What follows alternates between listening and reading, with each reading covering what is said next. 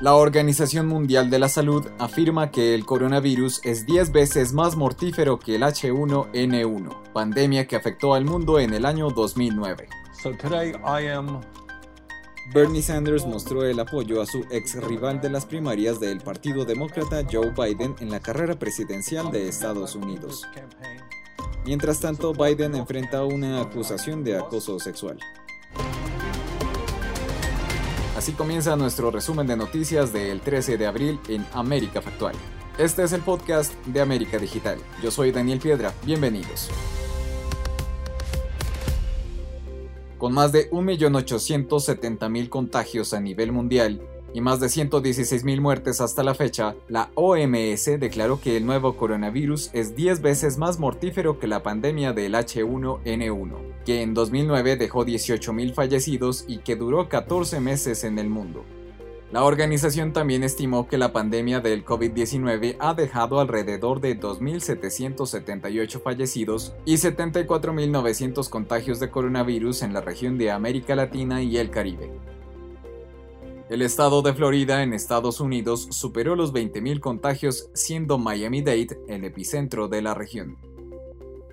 También en Norteamérica, Andrew Cuomo, gobernador de New York, informó que en las últimas 24 horas se han registrado 671 nuevas muertes, lo que representa un descenso con respecto al día anterior. El gobierno de México anunció un acuerdo con los hospitales privados del país para disponer por un mes de 3.300 de sus camas para atender a pacientes del COVID-19, Ecuador confirmó que retiró casi 800 cuerpos de personas que fallecieron en sus viviendas en las últimas semanas en Guayaquil, epicentro del coronavirus en el país. Nos vamos a Chile, donde en las últimas 24 horas se han registrado 312 nuevos casos de contagio.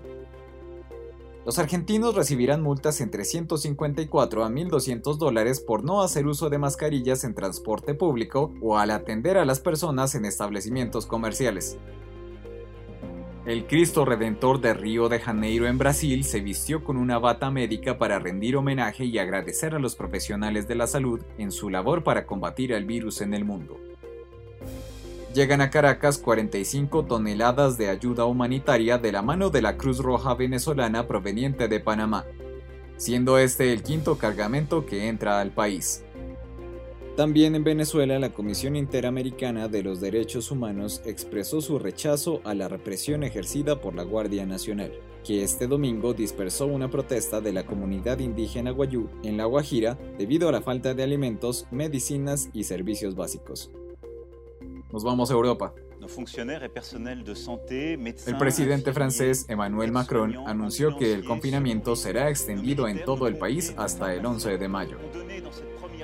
En el Reino Unido, el primer ministro Boris Johnson dio negativo en las pruebas de coronavirus antes de abandonar el hospital, aunque por el momento seguirá apartado de las funciones propias de la jefatura de gobierno. El incremento en el número de casos sigue en, la misma dimensión y es hoy de un 2% respecto a ayer. Estas cifras siguen confirmándonos la tendencia descendente que ya venimos observando. Portavoz del Ministerio de Sanidad de España, María José Sierra, ratifica tendencia descendente y registra 571 fallecidos en las últimas 24 horas. El acuerdo de los principales países productores de petróleo para establecer un tijerazo histórico a la producción anima por momentos el mercado del crudo. El precio del barril ha subido luego de que la OPEP pactara reducir sus bombeos en casi 10 millones de barriles al día para hacer frente a la bajada de la demanda como consecuencia de la crisis de la pandemia.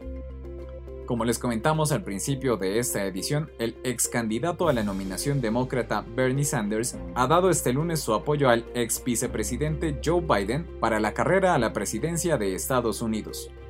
El senador de Vermont, de 78 años, ha mencionado que ambos equipos están formando grupos de trabajo relativos a las políticas sociales, económicas y sanitarias. Mientras tanto, Tara Reid, ex asistente de la oficina de Joe Biden en el Senado de Estados Unidos, dijo que fue agredida sexualmente en 1993 por el candidato, pero Biden desmintió las declaraciones a través de uno de sus asesores de campaña.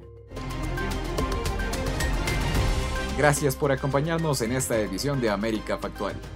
Síguenos en nuestras redes sociales en arroba América Digital.